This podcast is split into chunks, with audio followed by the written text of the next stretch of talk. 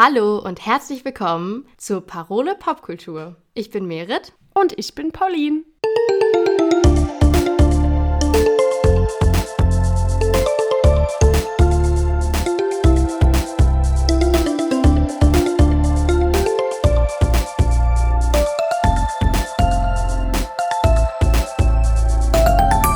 Ja, herzlich willkommen zur allerersten Museumsecke. Uh.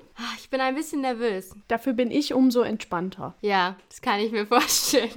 ja, ich habe ja sozusagen die Verantwortung für die Museumsecke. Das heißt, ich musste die Museumsecke vorbereiten. Ich hoffe, es wird euch gut gefallen. Und ich dachte, bevor wir so richtig starten, erkläre ich nochmal das Konzept. Wir haben ja in der aller, allerersten Folge so ungefähr erklärt, worum es gehen soll. Aber ich glaube, da kann man nochmal ein bisschen ausholen, weil Museumsecke, finde ich, also vielleicht nicht so super selbsterklärend ist. Also man hat vielleicht so eine Idee, aber ich glaube, da fällt noch mehr drunter, als man sich so denken könnte. Ja, ich glaube, wie immer ist es auch mit den Namen von den Kategorien so, dass es dann ja doch mehr beinhaltet, als einfach ja. nur, wie es genannt wird. Wie ein Museum. Wow. die Grundidee für die Museumsecke ist von meiner Seite eigentlich, dass ich davon überzeugt bin, dass Kunst für alle da ist. Ich glaube, Kunst kann allen Menschen irgendetwas geben. Ich weiß aber auch, dass nicht alle die Möglichkeit bisher hatten, Zugang zur Kunst zu bekommen und Kunst als etwas irgendwie so kennenzulernen, was auch für sie gedacht ist. Ähm, und ich würde halt irgendwie gerne versuchen und, und diesen Podcast so nutzen, diese Hürde, die ganz viele Leute gerade mit so einem Museum verbinden, ein bisschen abzubauen und einfach dazu einzuladen, sich halt auch mit Kunst auseinanderzusetzen. Dabei möchte ich gleich am Anfang und vorweg sagen, dass nicht nur das, was im Museum hängt, Kunst sein muss. Also ich gehe von einem unglaublich breiten Kunstbegriff aus. Ich glaube, Kunst ist so, so subjektiv und so individuell und jeder kann irgendwie für sich entscheiden, was man als Kunst sieht und was nicht. Aber trotzdem muss man, glaube ich, auch fairerweise sagen, dass im allgemeinen Verständnis Musik Museen schon immer und Galerien und solche Orte schon immer noch so ein bisschen Hoheit darüber haben, was eigentlich Kunst ist und, und was legitim ist. Ich möchte das nicht so richtig reproduzieren, weil ich das quatschig finde und ich glaube, dass es so diese Hürde total aufrecht erhält. Aber trotzdem gibt es halt auch in Museen viel coole Kunst. Das kann man ja auch nicht leugnen. Deswegen, genau. Ja, es gibt ja auch diesen bekannten Spruch, der immer so ein bisschen spöttisch gesagt wird: Ist das Kunst oder kann das weg? Und genau so wollen wir hier ja dann vielleicht eher nicht denken, sondern uns so ein bisschen öffnen. Genauso wie wir ja auch insgesamt im Podcast von einem relativ weiten Kulturbegriff ausgehen. Ja und davon ausgehen, dass Filme und Serien und YouTube-Videos genauso Kultur sein können wie eben bildende Künste. Genau, und ich glaube, das spiegelt sich auch in dem wieder, was alles in dieser Museumsecke Platz finden soll. Es soll um Kunstwerke gehen, es soll um Künstlerinnen gehen, es soll um Museen und um Ausstellungen gehen, es soll sogar vielleicht ein bisschen um Kunstgeschichte und Kunsttheorie gehen. Da ist alles ganz offen. Aber ich finde es eben total wichtig, dass das hier alles einfach nur eine subjektive Perspektive ist. Ich habe keinen Richtigkeitsanspruch.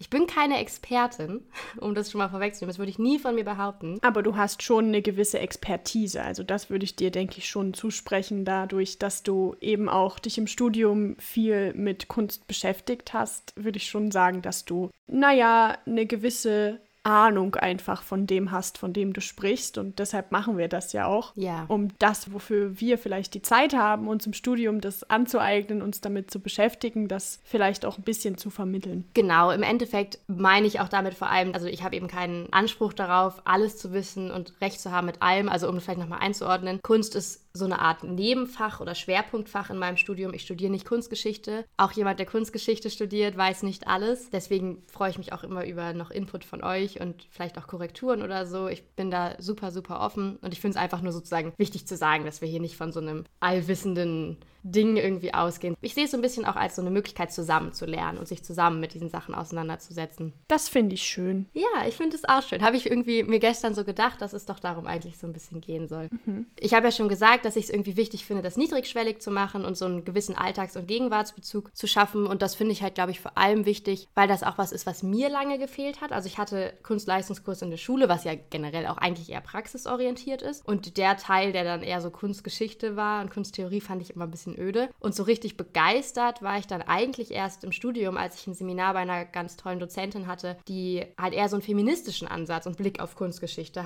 mir gezeigt hat, was ich halt ultra interessant fand. Also einfach so zu lernen. Es gibt ganz viele unterschiedliche Richtungen, ähm, aus denen man quasi auf Kunst gucken kann. Fand ich so cool. Und das ist ja auch, also natürlich für mich auch feministisch, aber es gibt ja auch so viele andere Richtungen, die ultra interessant sind. Da hat eigentlich dann meine Begeisterung so richtig angefangen. Und ich glaube halt, so eine Richtung und so einen Ansatz gibt es für jeden in irgendeiner Form. Und es gibt keine richtige oder falsche Art, sich Kunst anzugucken. Also auch wenn man einfach nur die Farben schön findet, ist das einfach voll fein. Have fun. Farben sind cool. Ja, Mann, ich liebe Farben. ich habe ja schon gesagt, es soll um Kunstwerke, Künstlerinnen, Museen, Ausstellungen, Kunstgeschichte und Kunsttheorie gehen. Gerade bei den Ausstellungen kann ich natürlich überhaupt nicht alles überblicken, was es in Deutschland oder vielleicht sogar international gibt.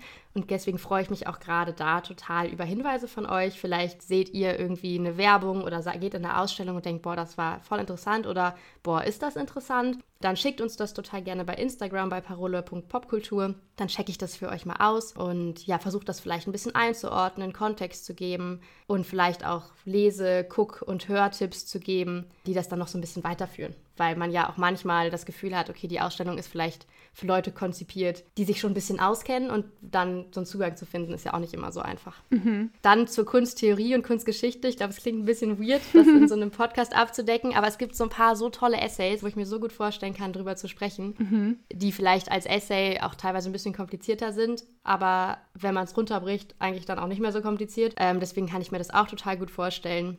Ja. Und ich glaube, was ich halt auch wichtig finde, das, was man so von Kunst kennt, ist mhm. ja auch so unglaublich männlich geprägt. Also wenn jetzt alle Picasso. mal so in sich gehen.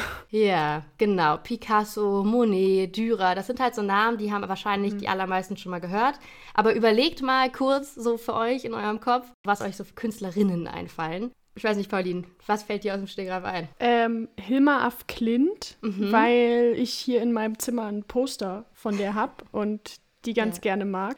Und sonst gibt es diese Ber Berthe Morisot, heißt sie so? Bert, ja, Bert, Bert Morisot. Ja, genau. Ah, die, so aber die kenne ich, also ich kenne die auch im Grunde hauptsächlich wegen dir, weil du mir manchmal von der vorgeschwärmt hast. Ja, aber es ist wirklich so viele gibt es da nicht, die einem so ja. einfallen, die so prägend ja. sind wie eben männliche Künstler. Ja, genau. Viele kennen, glaube ich, so Frida Kahlo. Das ist immer so oh, ja. der Name, der viel mhm. gedroppt wird.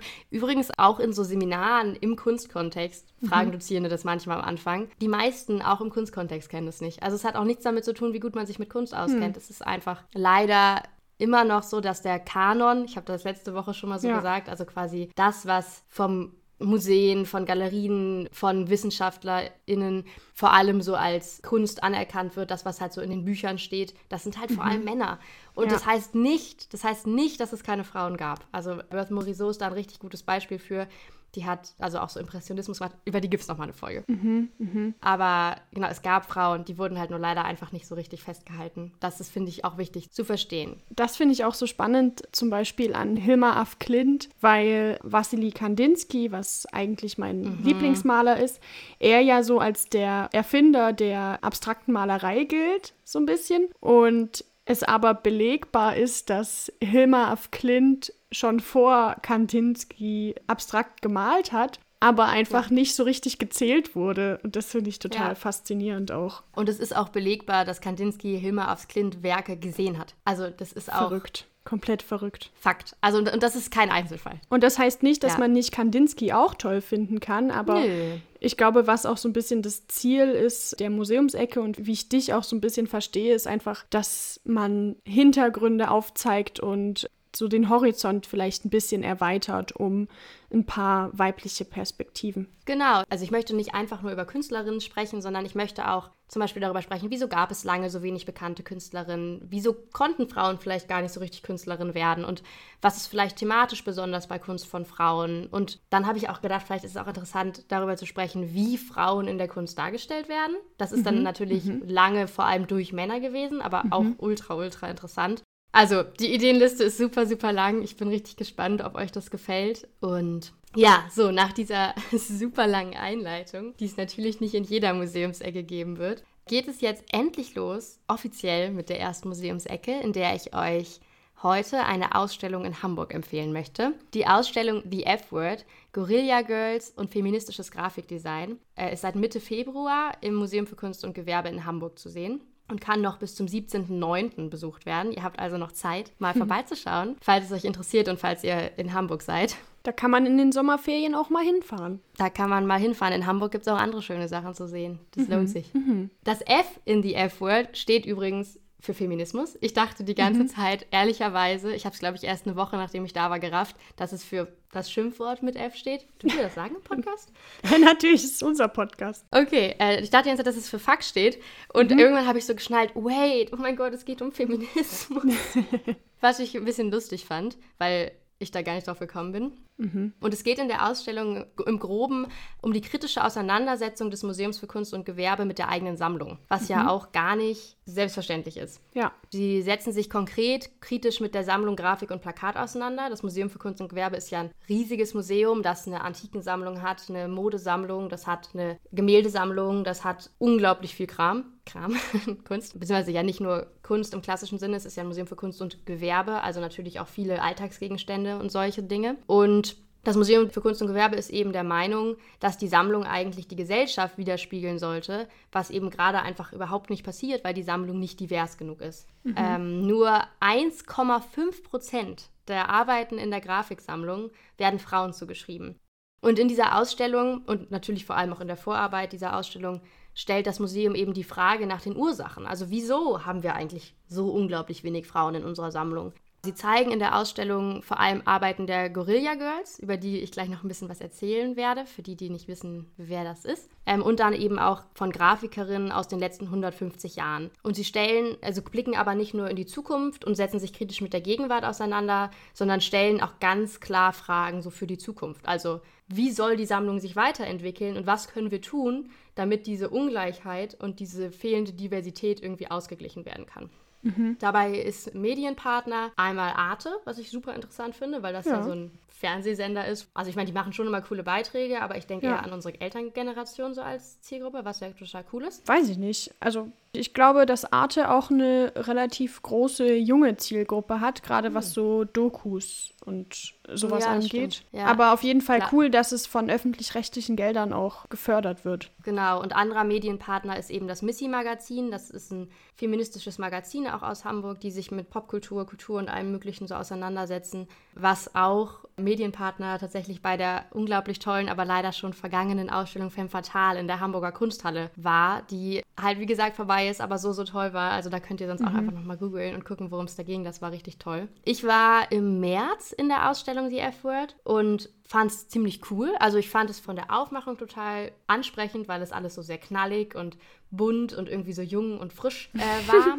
Aber man muss schon auch fairerweise sagen, dass es eine Ausstellung ist, wo man viel aktiv lesen muss. Also ah, es ist ein okay. sehr aktiver Museumsbesuch. Es liegen viele Sachen aus, Bücher, Scenes, Magazine. Und es ist jetzt nicht so eine, ah, ich schlender hier so ein bisschen durch und gucke mir die hübschen Bilder an Geschichte, was ich auch sehr wertschätze, sondern es verlangt schon eher, dass man sich ein bisschen aktiv auseinandersetzt. Mhm. Aber es ist nicht so riesig. Also es ist nicht so ein Ding, wo man dann da 100 Jahre durchläuft und denkt, oh mein Gott, mein Gehirn brennt, sondern es sind halt irgendwie vier Räume, die zwar gut gefüllt sind, es ist aber auch so konzipiert, dass du dir nicht alles angucken musst, um mhm. es zu verstehen. Mhm. Nur quasi Heads up, es ist schon so ein bisschen eben eine kritische Auseinandersetzung. Da ist einfach auch ein bisschen Denken angesagt. Es gibt eine Bibliothek innerhalb der Ausstellung. Also als ich da war mit Freunden, haben wir uns auch am Ende noch da so auf so Sitzsäcke gelegt und einfach ein bisschen in so Bücher gelesen. Das war irgendwie total schön, auch so zum Runterkommen. Ja. Und was ich total cool fand, es gab im Vorfeld der Ausstellung vom Museum für Kunst und Gewerbe einen Aufruf für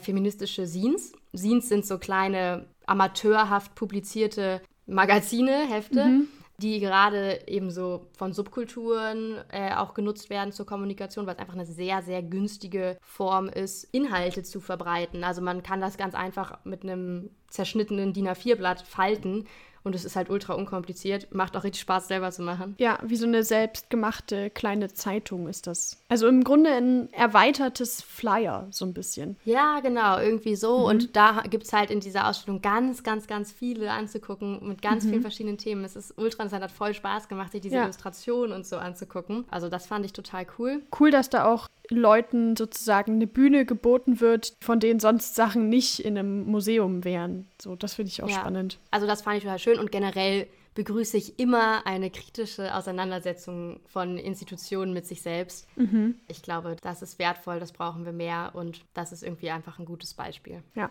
gerade bei Museen brauchen wir das dringend.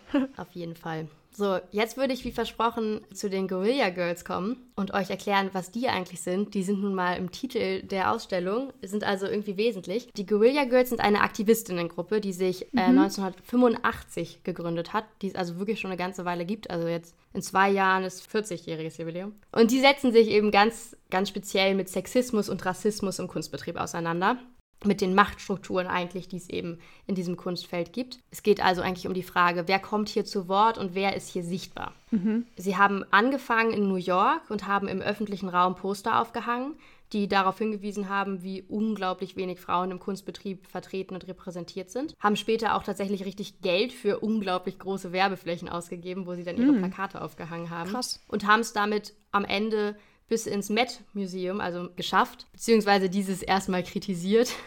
Das Met, das ist das Metropolitan Museum of Art in äh, New York, was so, ich glaube, eines der wichtigsten und größten Kunstmuseen der Welt ist. Genau, und die haben es eben ganz klar kritisiert mit einem Werk, was auch, glaube ich, ihr bekanntestes Werk ist. Es heißt Naked. Ich würde dich, Pauline, gleich um eine kleine Bildbeschreibung bitten. Ja, ich möchte vorher noch, bevor du mit der Bildbeschreibung anfängst, sagen, dass eine Bildbeschreibung natürlich eine kunstwissenschaftliche Methode ist, aber meiner Meinung nach eine, bei der es nicht so richtig richtig oder falsch gibt. Klar, je nachdem, was man erreichen will, gibt es dann schon richtig oder falsch. Aber ich habe das so oft in Seminaren erlebt, dass Leute so Angst hatten, Bilder zu beschreiben, wo ich immer so war, Leute, ihr müsst einfach nur sagen, was ihr seht. Ja. Kann nichts schief gehen. Also jetzt die Einladung für dich. Tell me what you see. Also ähm, ich sehe ein Bild, das im Querformat ist. Es ist vor allem gelb, also gelb ist die Hintergrundfarbe, so ein leuchtendes Gelb. Und man sieht auf der linken Seite des Bildes eine nackte Frau, so von hinten, die da so liegt, so ein bisschen lasziv, würde ich sagen, mit äh, einem Bein so angewinkelt. Und sie liegt auf einem, einem lilanen Vorhang oder sowas. Und was aber entscheidend ist, ist, dass sie auf dem Kopf eine Gorilla-Maske trägt, beziehungsweise dass sie einen Gorilla-Kopf hat, der auf die rechte Seite schaut und ein bisschen aggressiv auch aussieht. Auf der rechten Seite steht in großer fetter schwarzer Schrift Do women have to be naked to get into the Met Museum? Und dann unten drunter noch Less than 4%, das ist in pink akzentuiert, of the artists in the modern art sections are women, but 76% of the nudes are female. Also es stellt die Frage, ob Frauen nackt sein müssen, um in das Met-Museum zu kommen.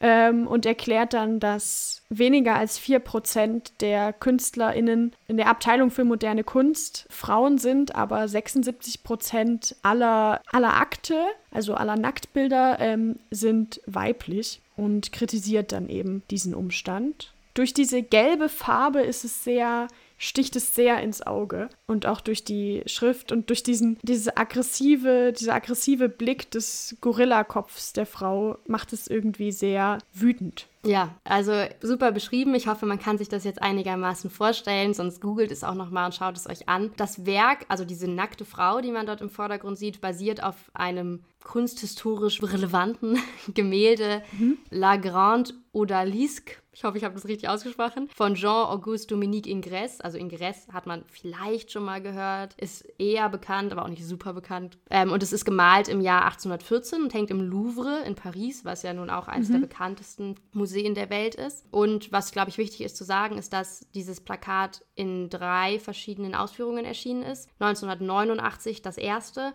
2005 und 2012 dann nochmal, weil die nämlich nochmal nachgezählt haben. Mhm. Was ich total sympathisch finde. Die haben also selber gezählt, die haben selber nochmal nachgezählt und die Prozentzahlen, die jetzt hier stehen, sind von 2012, also quasi die mhm. aktuellste. Ja, die Gorilla-Maske ist für die Gorilla Girls Thema. Wenn man sich anguckt, wie das geschrieben wird, ist das so eine Mischung aus Guerilla und Gorilla. Die Aktivistinnen handeln anonym und tragen eben immer, wenn man sie als Person in der Öffentlichkeit sieht, Gorilla-Masken. Das ist also etwas, woran man sie wiedererkennt und was eben auch in diesem Bild sehr offensichtlich auf sie hinweist. Steht ja. auch unten drauf, dass es von ihnen ist, aber das zeigt es nochmal deutlich. Ich habe dazu eine Frage. Ja. Und zwar dieses, also ich verstehe, dass man anonym bleiben will, dass die äh, Aktivistinnen da auch sich dazu entschieden haben, eben nicht ihre Gesichter zu zeigen, weil Aktivismus ja immer auch Gefahren mit sich bringt. Aber Warum sind es konkret Gorilla-Masken? Also die sehen ja auch, wenn man Fotos von den Aktivistinnen sieht, die sehen ja auch immer sehr aggressiv aus. Ist es, damit man eben so ein bisschen so ein toughes Auftreten hat oder warum genau ist die Entscheidung mhm. eben auf diese Art von Maskierung gefallen. Ich glaube, ein Bestandteil ist eben der Name einfach, dass sozusagen mhm. diese Verwirrung zwischen Gorilla und Gorilla bestand mhm. und dass sie sich das irgendwie auch dann zunutze gemacht haben. Und ich weiß es jetzt nicht so ganz genau darüber hinaus. Also was ich weiß, ist, dass sie sich entschieden haben, auch anonym zu handeln, weil viele von denen selber Künstlerinnen sind mhm. und halt einfach nicht wollen, dass man ihnen egoistische Motive irgendwie vorwirft, dass sie sich selbst helfen mhm. wollen, wenn es ja um was Strukturelles geht. Und also ich meine, wie gesagt, ich weiß nicht, warum es abgesehen von dem Namen Gorillamasken sind. Ich finde es aber eigentlich sehr passend, weil es ist halt kein Ding von, hey, wir finden das blöd, könnt ihr das bitte ändern? Sondern es ist so, ey Leute, das sind richtig, richtig beschissene Missstände das kann so nicht sein. Das sind klare ja, Forderungen, ja. die sind wütend. Von daher finde ich das eigentlich sehr passend. Mhm. Also ich finde es auch passend, aber ich finde es auch immer ein bisschen gruselig. Ich finde es auch gruselig. Wenn man die irgendwo sieht, weil die auch so diese Zähne haben und ja, diese Masken sind. Also wenn ihr uns zuhört und das vielleicht nebenbei auch mal die Guerilla Girls googelt, gruselig. genau, es geht auch noch weiter mit der Anonymität. Sie benutzen nämlich auch Pseudonyme. Und mhm. was ich super cool finde, ist, dass sie dafür Namen von verstorbenen bekannten Frauen verwenden. In einem Video, was ich euch auch in den Show Notes verlinkt habe, was das MKG eben zu dieser Ausstellung veröffentlicht hat, stellt sich das Gorilla Girl, was dort interviewt wird, eben auch zum Beispiel als Frida Kahlo vor. Offensichtlich ist das nicht wirklich Frida Kahlo, Frida Kahlo ist lange tot. Aber ja, also ich finde es irgendwie eine gute Methode, sich so diese mhm. Anonymität auch so zunutze zu machen und nochmal wiederum darauf aufmerksam zu machen, worum es irgendwie geht. Ja. Genau, die Bildsprache ist insgesamt unglaublich grafisch. Es hat so gewisse Werbeplakatqualitäten, was ja auch Sinn ergibt, weil es eben im öffentlichen Raum Aufmerksamkeit erhaschen sollte. Da ergibt es Sinn, sich an Werbung zu orientieren. Dazu habe ich auch eine Frage, weil es ist ja auch sehr grafisch und du hast gesagt, dass viele der Aktivistinnen selber auch Künstlerinnen sind. Die Gruppe der Guerilla Girls ist das eher eine politische Aktionsgruppe oder ist das eher so ein Künstlerinnenkollektiv? Also, weil für mich verschwimmt da sehr so die Grenze zwischen Kunst und Aktivismus. Und das finde ich total spannend. Aber kann man das kategorisieren oder ist es sehr bewusst, dass da diese Grenze verschwimmt? Naja, also sie bezeichnen sich selbst als Aktivistinnen. Also ich glaube, in diesem Kontext sind sie Aktivistinnen. Mhm. Natürlich tauchen deren Werke aber inzwischen in Ausstellungen von Museen auf. Also ja. es ist auf jeden Fall eine Stelle, an der das verwischt, sozusagen. Mhm. Was ist Kunst, was ist keine Kunst, was ist Aktivismus. Mhm. Ich glaube, dass das sich eines das andere sich nicht ausschließt. Und ich glaube, dass okay. das halt einfach im Auge des Betrachters liegt. Also ich, wie gesagt, die bezeichnen sich selber als Aktivistinnen. Also ich glaube, die würden sagen, das ist Aktivismus, was wir hier machen. Mhm. Aber das heißt ja nicht, dass ich das nicht als Kunst wahrnehmen kann, wenn ich das will. Es hat ja trotzdem eben auch einen künstlerischen Wert. Genau, es hat ja mhm. einen ästhetischen Werk. Ich meine, manche Plakate sind wirklich sehr reduziert. Also eins meiner Favorites ist wirklich einfach weißes Plakat mit schwarzer Schrift drauf. Da ist ja. jetzt nichts Bildmäßiges. Die Plakate insgesamt zeigen vor allem auch Statistiken. Also es geht wirklich mhm. um Fakten mhm. und Zahlen. Das ist nicht so, wir wollen gerne, sondern wie ja auch das Beispiel gerade schon gezeigt hat, die wollen Fakten auflegen. Das geht nicht um ja. irgendwelche Wünsche, sondern es geht einfach darum zu sagen, guck mal, so ist das, Punkt. Und dann verwenden sie auch oft so eine sprachlichen Mittel wie Witz und Ironie, und ich mag das total gerne, dass sie halt auch so Humor als so eine Methode haben, weil mhm. klar, die sehen scary aus mit ihren Gorillamasken, aber manche Plakate sind total witzig, wenn man ein bisschen so im Thema ist oder auch nicht. Also es ist wirklich gut. Ja. Es lohnt ja. sich da mal reinzuschauen. Und für die Ausstellung im Museum für Kunst und Gewerbe haben die Gorilla Girls tatsächlich ein Werk extra angefertigt. Mhm. Willst du noch mal beschreiben? Ja, kann ich. Das finde ich zum Beispiel auch ein witziges Werk. Ja, ich auch. Also das ist ein fliederfarbener Hintergrund und auch natürlich wieder große, fette schwarze Schrift, aber im Zentrum des Bildes ist eine runde Marmorplatte, auf der ein sehr lecker aussehendes Franzbrötchen liegt. Franzbrötchen sind dieses klassische Hamburger Zimtgebäck mit einem kleinen Krümel direkt daneben. Und darüber steht eben, this Franzbrötchen represents the 400,000 graphic works in the MKNG Hamburg. The crumb represents works by women 1.5%. Also es gibt Plakat auch auf Deutsch, glaube ich. Ich habe das, glaube ich, auch schon mal auf Deutsch gesehen. Aber es ist halt so, du hast in der Mitte das Franzbrötchen und daneben der Krümel. Und dieser Krümel steht eben für den Anteil der Arbeiten von Frauen im Museum für Kunst und Gewerbe in Hamburg. Und hier haben wir übrigens auch nochmal die richtige Zahl. 400.000 grafische Arbeiten und davon ja. 1,5 Prozent. Das ist wirklich gar nichts. Gefühlt habe ich mehr Arbeiten von Frauen in meinem Zimmer. Ja, ein bisschen fühlt es sich so an. Also auf jeden Fall ein klares Zeichen, dass das Museum für Kunst und Gewerbe da noch nicht divers genug ist. Aber mhm. auch, ich finde die Ausstellung an sich ein klares Zeichen, dass das Museum für Kunst und Gewerbe daran arbeiten möchte. Und tatsächlich hat das äh, Museum im letzten Jahr auch das Gesamtwerk der Guerilla Girls, was fast 100 Werke sind oder knapp 100, irgendwie um 100 Werke sind, angekauft. Was ja auch schon mal ein ordentliches Zeichen ist. Aber das habe ich mich auch gefragt. Was heißt das bei so Aktionskunst, dass man das Gesamtwerk angekauft hat? Weil es ist ja jetzt nicht so, dass du dann irgendwie, wenn du das Gesamtwerk von Pablo Picasso ankaufst, dann kaufst du ja einen Haufen Gemälde. So. Mhm. Aber also was kaufen die dann? Kaufen die dann irgendwie Originalversionen von den Plakaten oder was, was bedeutet das? Ich weiß nicht genau, wie es in diesem Fall ist. Es gibt da bei so Grafiksachen so ein bisschen verschiedene Ausführungen. Also einerseits kann man natürlich sozusagen ein Original in Anführungszeichen haben. Zum Beispiel, wenn du jetzt eine Grafik in einer Zeitschrift hast, dass du die Seite aus der Zeitschrift mhm. hast. Ich glaube, in diesem Fall, also dann kann es Plakate in einer bestimmten Auflage geben. Also du okay. hast 50 mhm. Drucke davon und dann werden diese Drucke verkauft, wie das mhm. ja auch zum Beispiel bei so Linol-Drucken oder sowas ja. ist. Oder du kaufst halt, das ist auch bei Konzeptkunst nämlich so ein Ding, du kaufst halt die Rechte an dem mhm. Werk. Das heißt okay. dann, du darfst das Werk drucken und ausstellen. Okay. Und musst es dann danach im Zweifel vernichten oder halt in deiner Sammlung behalten. Ich glaube, keine Gewähr hierauf, mhm. dass es bei den Gorilla Girls Auflagen gibt. Also es sind nicht die Originalplakate, die sind ja im öffentlichen Raum, die verranzen ja. Also genau. Ich weiß nicht, ob es die noch irgendwo gibt. Also ich weiß, dass es von dem Naked, von dem gelben Plakat, mhm. eine Auflage von 50 gibt. Okay. Ja, also ich glaube, so ist es eigentlich gehandhabt. Aber ja, also es ist so ein bisschen ein komisches Konzept bei sowas Reproduzierbaren und bei etwas, was ja auch irgendwie reproduziert werden soll. Ja, eben. Das habe ich mich nämlich gefragt, was das zu bedeuten hat. Ja, das ist natürlich generell so eine Besonderheit im Grafikdesign als Medium wo ich jetzt als nächstes ein bisschen zu kommen würde. Hier in dieser Ausstellung geht es um Grafikdesign ja auch als feministisches Instrument, weil das natürlich was ist, was auch marginalisierten Gruppen sehr gut Stimmen verleihen kann. Grafikdesign ist ja was, was uns viel im Alltag umgibt. Also was heißt viel, was uns mhm. überall im Alltag umgibt. Und was dann feministisches Grafikdesign ist, kann so ein bisschen verschieden ausgelegt werden. Das kann natürlich Grafikdesign sein mit explizit feministischen Inhalten. Also mhm. zum Beispiel ein Plakat, wo halt konkret was Feministisches draufsteht, wäre feministisches Grafikdesign. Es kann aber auch Inhalte haben, die gar nicht explizit feministisch sind, sondern vielleicht eher implizit.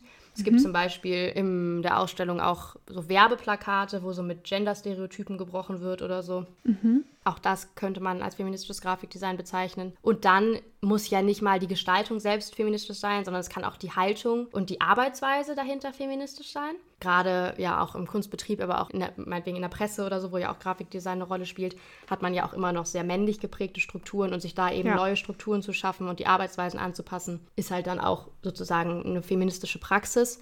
Und ich habe da zufällig für ein ganz anderes so ein Literaturseminar, was ich gerade mache, mhm einen Text gestern gelesen von Judith Wolfsberger, der heißt Schafft euch Schreibräume, weibliches Schreiben auf den Spuren Virginia Woolfs, ein Memoir. Und da geht es offensichtlich nicht um Design, sondern halt ums Schreiben. Mhm. Ähm, aber es gibt da, finde ich, total interessante Parallelen, weil Wolfsberger sich eben total intensiv damit auseinandersetzt, wie sie eigentlich schreibt und was eigentlich Schreibräume sind, die sie als Frau braucht, um mhm. quasi auch Frau sein, Schreiben, Arbeit, Care-Arbeit, Mutter sein, Familie haben, irgendwie so unter einen Hut zu bringen, was ja immer noch ein großes, ja, großes ja. Thema ist. Und fragt eben auch nach feministischen Schreibräumen und feministischen Methoden zu schreiben. Und es geht bei ihr irgendwie so ganz viel auch ums Zusammenschreiben und ums Andersschreiben und dass man eben nicht einfach in das männlich geprägte System, auch der Universität zum Beispiel, mhm. sich anpassen muss, sondern dass es vielleicht auch Sinn ergibt, das System einfach ein bisschen zu ändern und sich so eigene Strukturen zu schaffen. Und das mhm. fand ich total interessant. Und auch das kann eben, finde ich, so beim Grafikdesign total Thema ja. sein. Also einfach weibliche Darstellungsformen zu finden und weibliche Räume zu finden, das machen zu können. Das finde ich total spannend, weil diesen Ansatz, dass man sich Räume schaffen kann, um auch aus diesen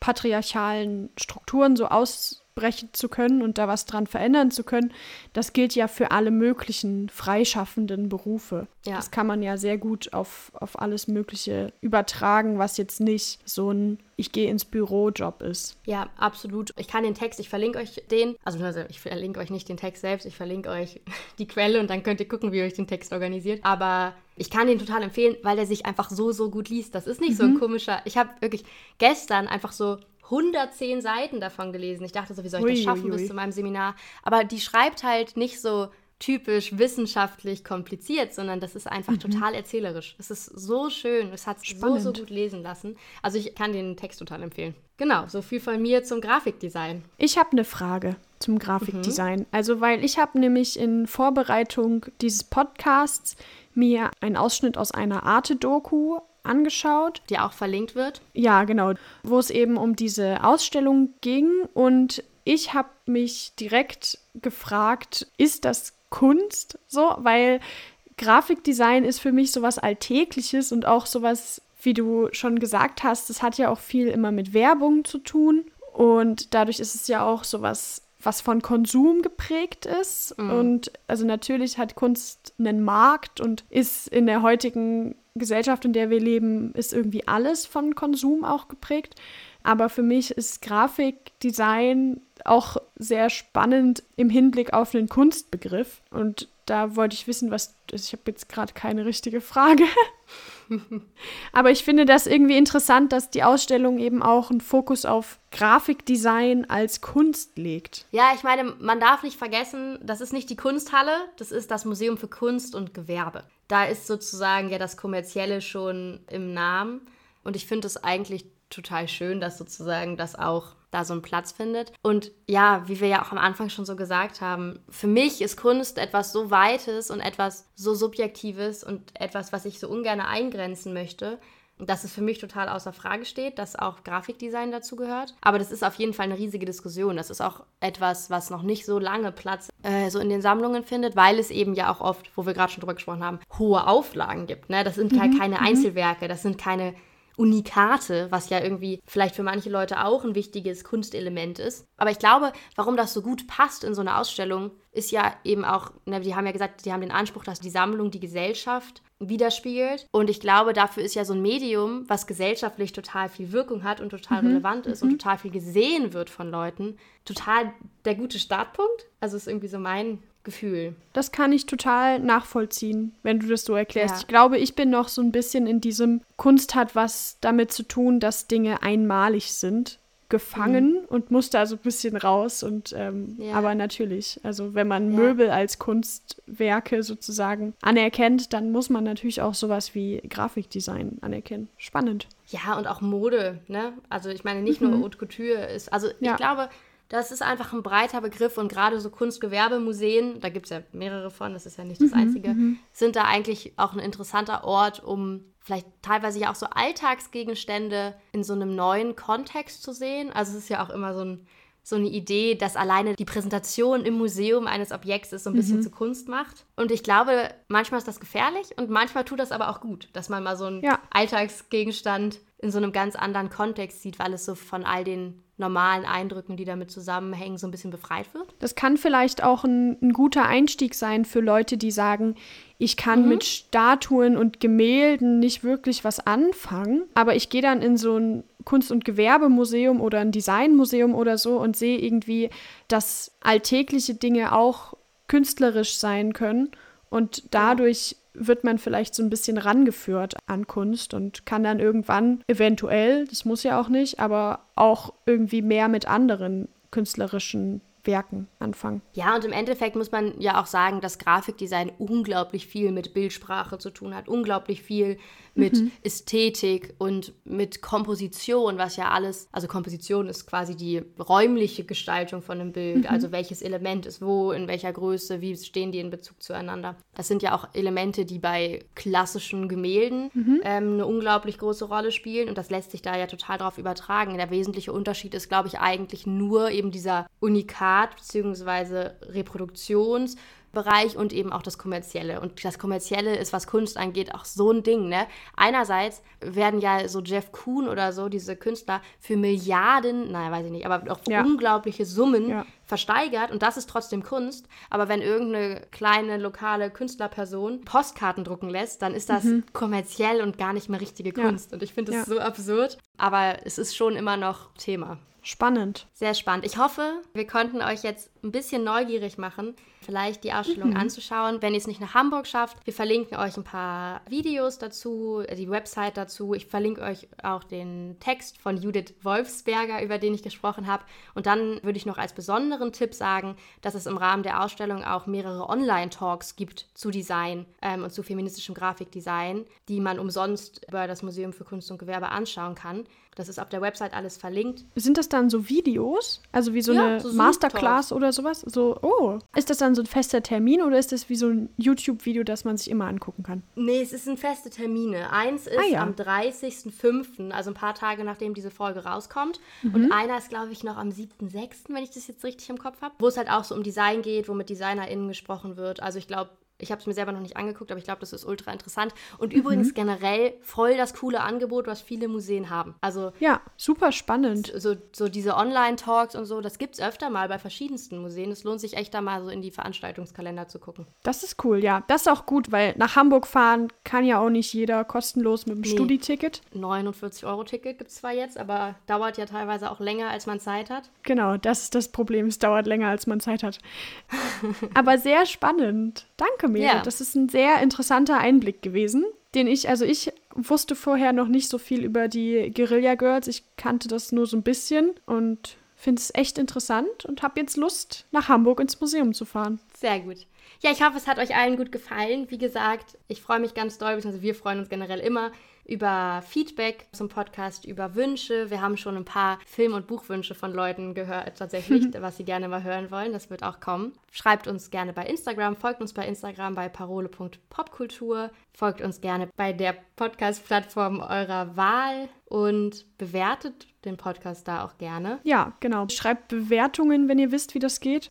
Wir wissen nicht, wie das geht, aber Leute haben es getan. So. Wir sind richtige Digi Digital Natives und dann bleibt uns jetzt im Grunde eigentlich nichts mehr übrig, als euch eine gute Zeit zu wünschen. Wir hören uns wieder in zwei Wochen mit der nächsten regulären Folge. Da haben wir auch jetzt schon spannende Ideen, was das alles werden soll. Es gibt O-Ton. Eventuell, ja. Und genau, dann tschüss, macht's gut und hear you. Doodle-doo.